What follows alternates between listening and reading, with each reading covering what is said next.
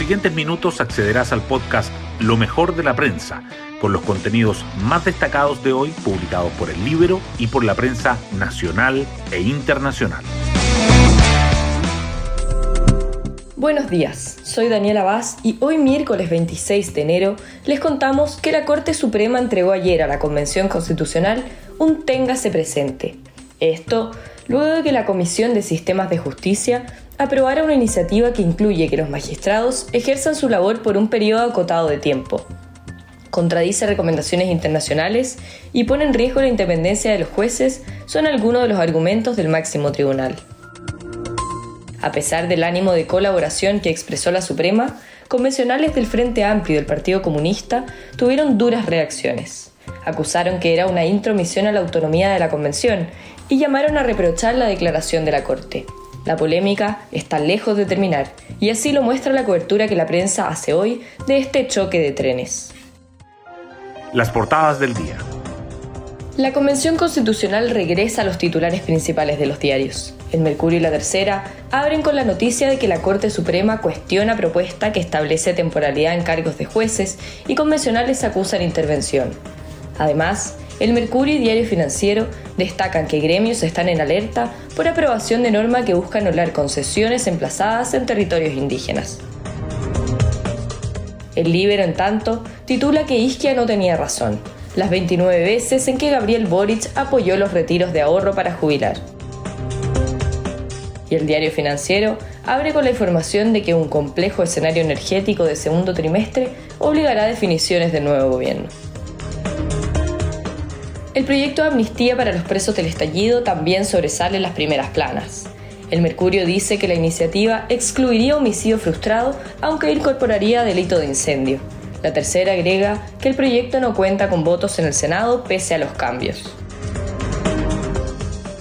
La pandemia de COVID-19 sigue presente en los titulares. El Mercurio señala que la velocidad de transmisión del virus disminuye pese al alza de contagios, mientras que la tercera informa que el Ministerio de Salud despliega estrategia para enfrentar alta demanda de exámenes PCR. Las noticias económicas también resaltan en la portada del Mercurio, que informa que el ministro de Hacienda cree que Chile podría crecer más de 4% y que 8 de cada 10 empresas tuvieron dificultades para la contratación. Su foto principal, en tanto, es para el colapso en el centro de acogida de Colchane. La tercera, por su parte, subraya que el Partido Socialista impulsa los nombres de Repeto y Frigolet para el cupo que dejará Mario Marcel en el Consejo del Banco Central, y que el futuro ministro Flavio Salazar plantea que la ciencia sea pilar de desarrollo. Hoy destacamos de la prensa. Escala enfrentamiento entre la Corte Suprema y convencionales por propuesta que busca limitar duración de jueces. El Pleno del Máximo Tribunal envió un documento a la Convención cuestionando la temporalidad de cargos de jueces, una idea aprobada en general en la Comisión de Sistemas de Justicia. Un grupo de convencionales salió a criticar en duros términos la reacción de los magistrados, acusando intromisión indebida por parte de la Corte Suprema, además de uno de los peores ataques a la autonomía de la Convención. Gremios empresariales están en alerta por aprobación de norma para restituir territorios indígenas. La Comisión de Medio Ambiente y Modelo Económico de la Convención aprobó en general la propuesta que incluye decretar la nulidad de pleno derecho de todos aquellos permisos, autorizaciones o concesiones de exploración sobre bienes naturales ubicados en territorios indígenas. Gremios minero, forestal y agrícola criticaron la norma y alertaron impacto para esos sectores y para la economía en general. Proyecto de amnistía para presos del estallido sigue a paso lento y sin votos en el Senado.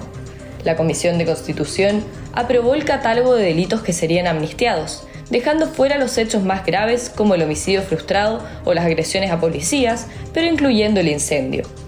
Pese a los cambios, el proyecto sigue sin piso para ser aprobado en la Cámara Alta.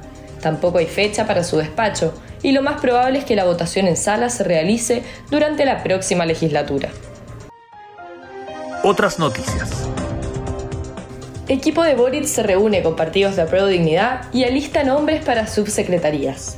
Los partidos de la coalición del presidente electo esperan tener mayor cabida en la denominada segunda línea del gobierno, tras quedar inconformes con su representación en el gabinete ministerial. Se espera que los cargos sean anunciados hoy mismo. La ocupación crece 6,9% anual y mujeres lideran recuperación del empleo en Gran Santiago.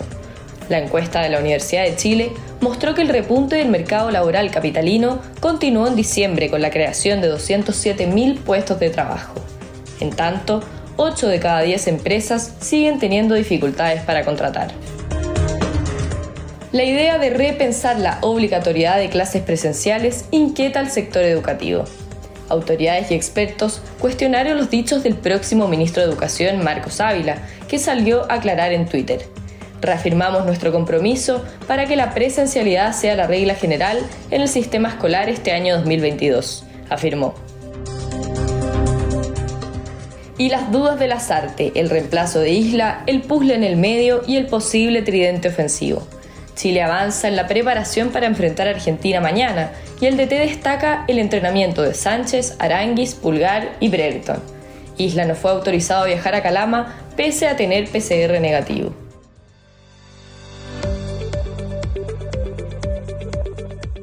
Y nos vamos con el postre del día.